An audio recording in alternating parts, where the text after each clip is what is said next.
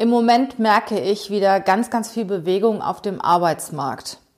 Arbeitgeber sind nicht mehr so extrem auf der Suche nach Arbeitnehmern, wie es Anfang des Jahres war und umgekehrt. Arbeitnehmer sind jetzt auf der Suche, weil sie A, vielleicht ihren Job verloren haben, B, mit dem Kurzarbeitergeld nicht mehr zurechtkommen, noch ähm, wieder ein, ein 100% Einkommen benötigen oder C, weil sie selbstständig waren bekommen keine Aufträge und suchen jetzt wieder eine feste Anstellung. Also es ist ganz, ganz viel los auf dem Arbeitsmarkt. Die Arbeitslosenquote steigt und ich merke das, ich bekomme täglich Bewerbungen, richtig viele und richtig gute Bewerbungen. Und in den nächsten Podcast in den Newslettern, die wir schreiben, gebe ich euch jetzt immer mal wieder wertvolle Bewerbertipps. So auch heute. Ich habe mir ein ganz, ganz wichtiges Thema rausgesucht. Und zwar ist es im Prinzip verhältnismäßig leicht, einen Job zu bekommen, wenn du alles richtig machst. Das muss natürlich, die Quali muss natürlich in erster Linie stimmen. Was aber auch stimmen muss, ist noch ein zweites Thema. Und das erzähle ich dir heute in diesem Podcast.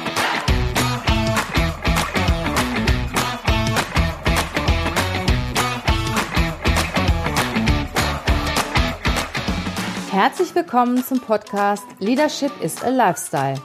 Der Podcast für Führungskräfte, die neben ihrer Karriere ein erfülltes und gesundes Leben führen möchten. Mein Name ist Regina Volz. Ich zeige dir, wie du das Beste aus dir, deinem Leben und deinem Business machen kannst. Und jetzt geht's los. Viel Spaß mit der heutigen Folge.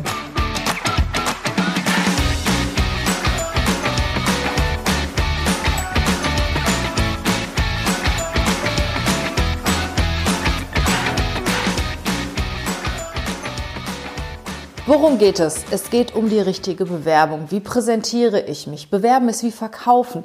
Wie verkaufe ich mich?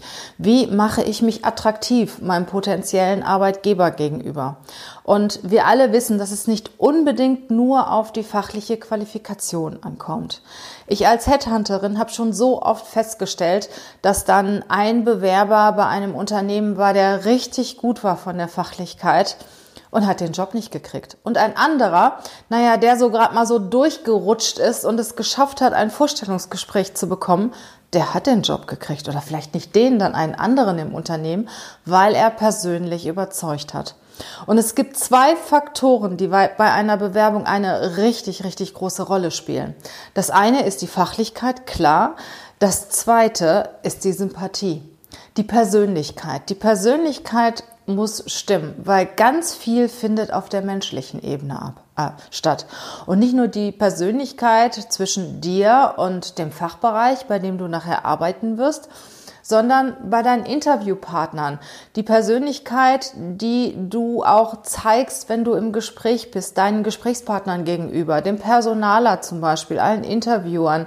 Vielleicht ist da noch ein Bereichsleiter bei aus einer anderen Abteilung. Manche Unternehmen nehmen auch ganz gerne noch Fachkräfte aus einer anderen Abteilung dazu zum Bewerbungsgespräch, um noch eine zusätzliche Meinung zu bekommen. Die Sympathie muss stimmen. Und ich sage sogar, die Sympathie schlägt Qualifikation. Ich behaupte, dass 60 bis 80 Prozent der persönliche Faktor entscheidet und der Rest deine fachliche Qualifikation. Was kannst du tun, um positiv bei dem Gegenüber anzukommen, um Sympathie zu erwecken, um einen positiven Eindruck zu hinterlassen? Und heute in diesem Podcast gebe ich dir drei Tipps, die du berücksichtigen kannst, die deinen Sympathiefaktor schon extrem steigern. Das erste ist, auch wenn es noch nicht persönlich ist, das Foto auf deiner Bewerbungsunterlage.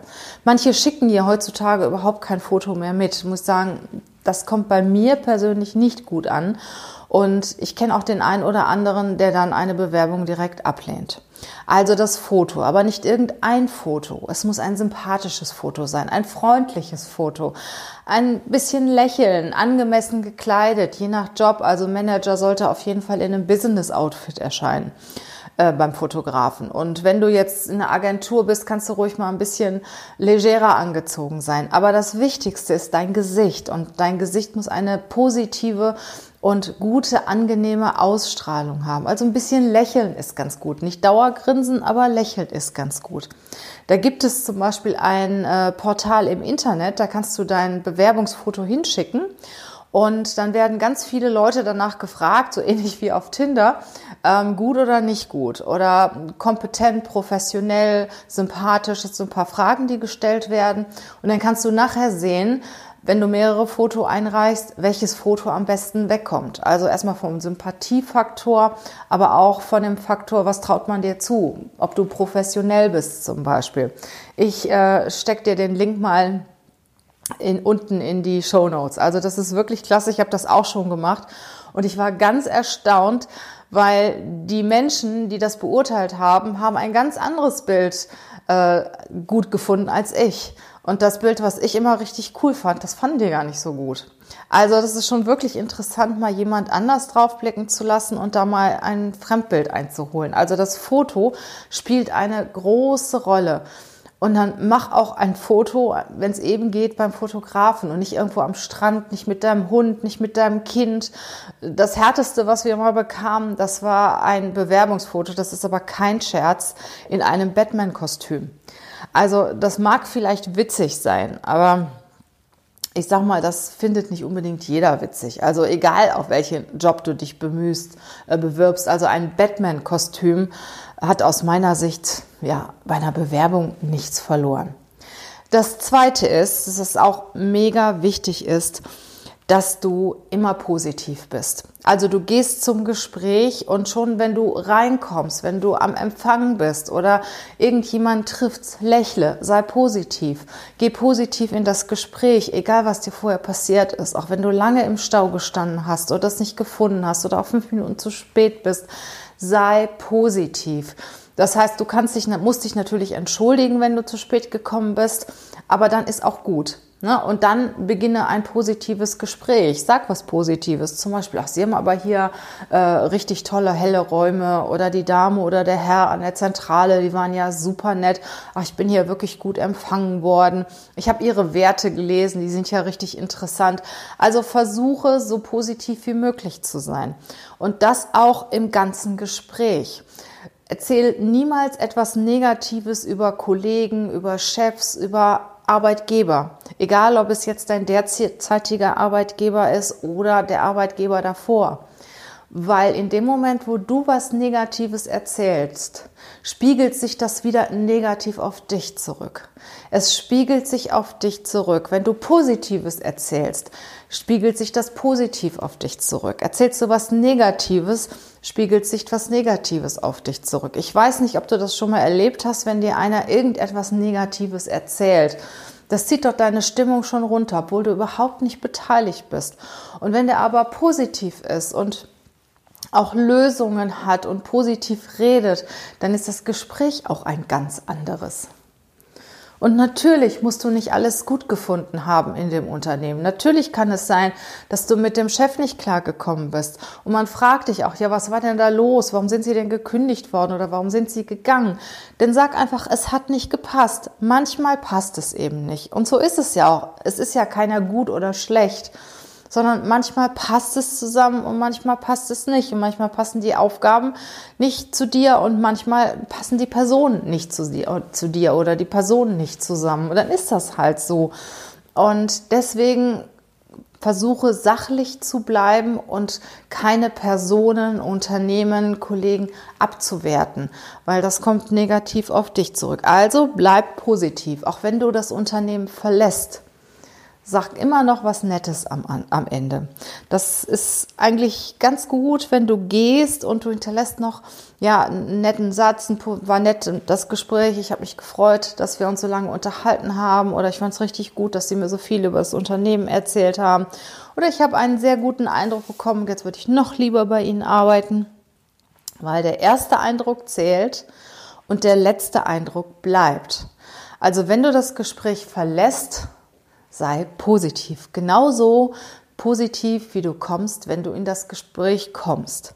So, der dritte Punkt ist, das ist auch so ein, so ein richtiger Geheimtipp, würde ich sagen.